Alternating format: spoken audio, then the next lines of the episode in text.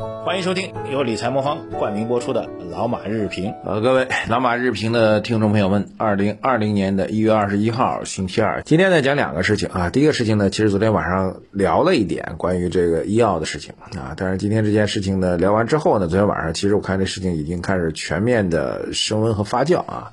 大家都高度关注，所以这这件事情呢，我们今天会重点再讲一下啊。第二个呢是讲一下最近这个暴雷的公司很多啊，昨天有很多什么万达。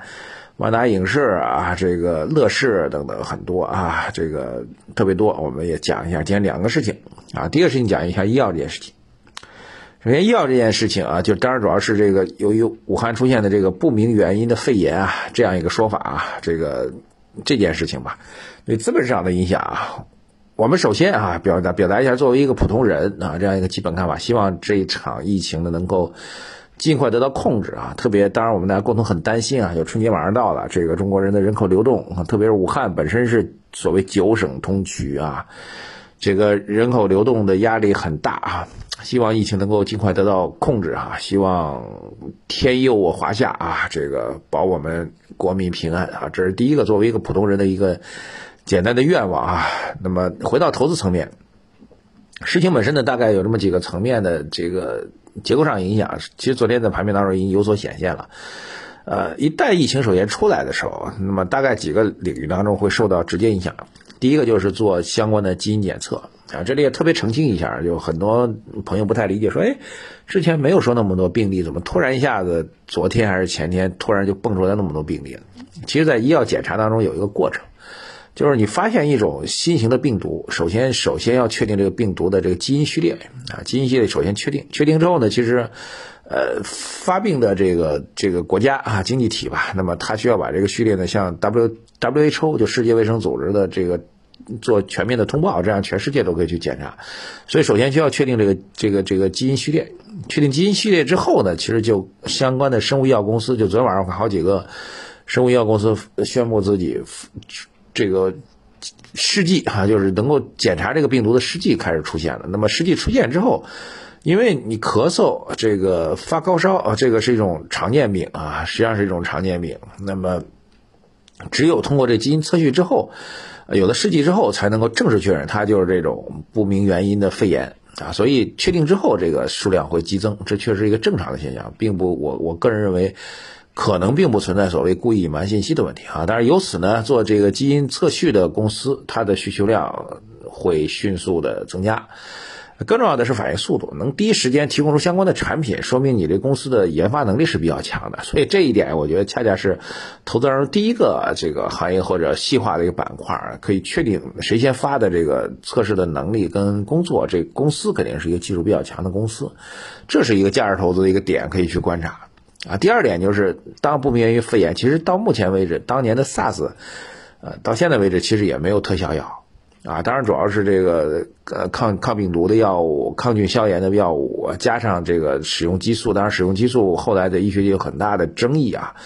但是当时必须得承认，通过使用激素来刺激你短期的免疫力的提升，对于保命来说是有价值的啊，当然到目前为止，其实 SARS 的治疗到目前为止也没有特效药。那么，综合以上的方法，那么，呃，结合当年治疗 SARS 的经验来讲，这相关的药物的需求会激增，啊，常用药比如阿奇霉素啊，这个四环素啊等等，这是当年抗 SARS 的时候是大量使用的相关的药物，相关的生产的医药企业昨天其实也已经出现了一个比较明确的一个表达。第三个就是，我个人认为啊，这个属于跟风起哄式的，大家认为可能会有一个。呃，大家可能认为有一些预防功能的药物，主要是一些中成类的这个 OTC 的药物啊，比如惯例性的板蓝根会会会买短缺啊，呃，各种这个抗病毒的所谓抗病毒的中药。呃，一些号称能够抗病毒的一些中成药物吧，等等，这个大家出于这种所谓心理上的一种安慰作用吧，可能也会去购买，而且这个销量其实并不算少，因为真正发病的绝对人数不会特别多啊，对比我们十四亿人口来说不会特别多啊，但是这个十四亿人口都有这个防病毒的意愿，都不想自己得病，所以反而这个中成药。呃，药效存疑啊，当然这个是真正的功能是严重存疑的啊，但是会出现一波比较明显的一个销量的增长。呃，再往下数就是第四块，就是这个做口罩啊，这个口罩药物，所以昨天类似于做纺织品的，我们之前采访过的龙头股份啊，昨天也是大涨的。呃，这是属于也是属于防控类。据说口罩在一些区域已经出现了一些这个供给紧张的问题啊，这个这是第四块，第五块其实就是一个负面的影响。由于这样的事情出现，各位都在说人人多地方不要去，人多地方不要去，然后最好空气流通，然后你就想人多又空气不流通的地方，自然就没有人愿意去了。我觉得这倒会给这个极有可能会给春节的电影票房带来一丝阴影啊。本来春节电影票房大家预期很高，几部片子啊。呃，这个什么《唐人街探案》啊，什么这个这个中国女排啊，当然现在改名了是吧？这个相关上市公司股价都已经表现出来了，但现在来看，它属于典型的人多、空气不流通的环境啊，包括旅游，据说现在都会受到一定的负面影响啊，等等吧。这是整体的投资概念跟逻辑当中的这个几个系列的板块，我觉得还是非常清楚的啊。当然呢，这个刚才讲的是市场的已经反馈的哈。那么从我们从价值投资角度来讲呢，有几个建议给到大家。第一个，这种事情的出现和变化，完全不影响一家上市公司的基本面啊，它属于一件突发的事情啊。非典当时闹得极其严重啊，但是时过境迁之后，想想看，也就是对当时啊那一年左右的时间当中吧，产生了一个比较确实很剧烈的影响啊。但是你放在一个价值投资角度来讲，它对上市公司的投资价值有多大影响？我们觉得这个影响，嗯，其实从中长期来讲，其实是几乎可以忽略掉的啊。但是短期的题材效应是有，这是第一个价值投资。第二价值投资来讲，就是站在此时此刻，其实很难去做准确的价值投资的预判，因为疫情究竟未来会如何啊？因为它是一个非常突发性的短期的事情，是否能够迅速被防控？是否会因为春节这个人口流动因素会扩大，还是我们的防控效果很好等等，以至于这个没有那么强烈的一种影响？其实此时此刻没有任何一个人能够给您准确的答案。说白了都是在赌，赌这件事情本身就不符合价值投资的原则，因为你是不可能保证自己赌对的，赌只会导致风险和波动性扩大。而我们价值投资认为的基本原则是：时间是我们的朋友，波动是我们的敌人。波动扩大的时候，恰恰是价值投资最大的敌人，你最需要去提防的一件事情啊！我觉得这是从我们价值投资来讲来带来点吧。第三个点就是对我来说略有尴尬，因为昨天我们刚刚提到结合那个带量采购的事情，提到了这个医药投资的风险哈，结果没成想这个不明原因肺炎升温的事情导致医药板块大涨哈，略微有点打脸哈，但是我觉得这个。短期的波动，我刚才已经讲过了，这个打就打也无所谓，因为放在中长期来讲，真正影响上市公司医药的上市公司业绩的，还是这个带量采购的问题，还是中长期的整个医药价格被管控的问题啊，这就是短期和长期，就是作为价值投资者，你的头脑要清晰的一点，千万不要被市场的狂热去带动、去影响，好吧？这是第一个大内容，讲了快十分钟了啊。第二大内容就是暴雷这件事情，简单来提一下吧，后面几天暴雷还会有。因为按照交易所的要求呢，应该是在一月二十四号之前啊，准确来说就一月二十三号晚上，呃，最后一天就是大大年啊，大年二十九，对吧？那么也是最后一个交易日吧。这个上市公司所有的呃业绩变化的这个预告都要发布啊，所以后面这几天还会有暴雷。在暴雷之后，其实你要认真去分析一下，究竟是公，其实暴雷纯纯从纯属两类，一类呢是公司基本面真的已经烂的没法救了啊，比较典型的就是乐视啊，这个公司肯定没法救了，这个大家心知肚明。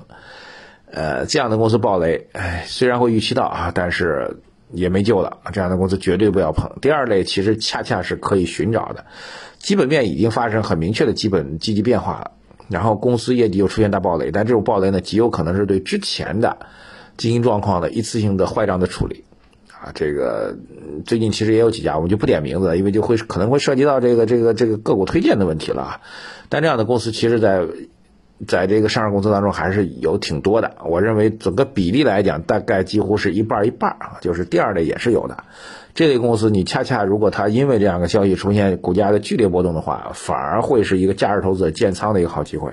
啊，具体品种不方便给大家讲，大家可以去观察。这其实是近期关于暴雷这件事情，我觉得大家重点关注的事情吧，不要过度紧慌。好，今天的互动话题啊，就是对于这次不明原因的这个疫情，你认为？从投资逻辑上来讲，我们应该如何去做相关的操作？也请各位发表您的高见，在微信公众号“财经马后曼”啊，这个头条内容当中留言给我们。最后还是一句啊，当我们作为一个普通人，可以面对这样一种不明原因的肺炎能够躲起来，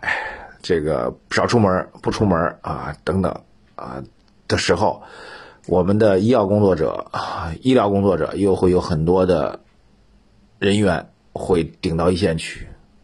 不畏艰难风险。当年 SARS 的时候，其实有很多很多让我非常非常感动的故事，所以我们在这里，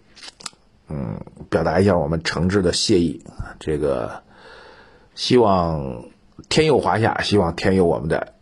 医疗工作者吧。理财魔方倡导以基金组合的方式科学投资基金，基金组合相比指数波动小，收益高，涵盖股票、债券、黄金 ETF、海外 QD 等基金资产，不定期提供组合调整建议，可一键完成调仓。理财魔方拥有证监会颁发的基金销售牌照，各大应用商店搜索“理财魔方”即可下载。谢谢大家，微信公众号“财经马后炮”的头条等着您的相关的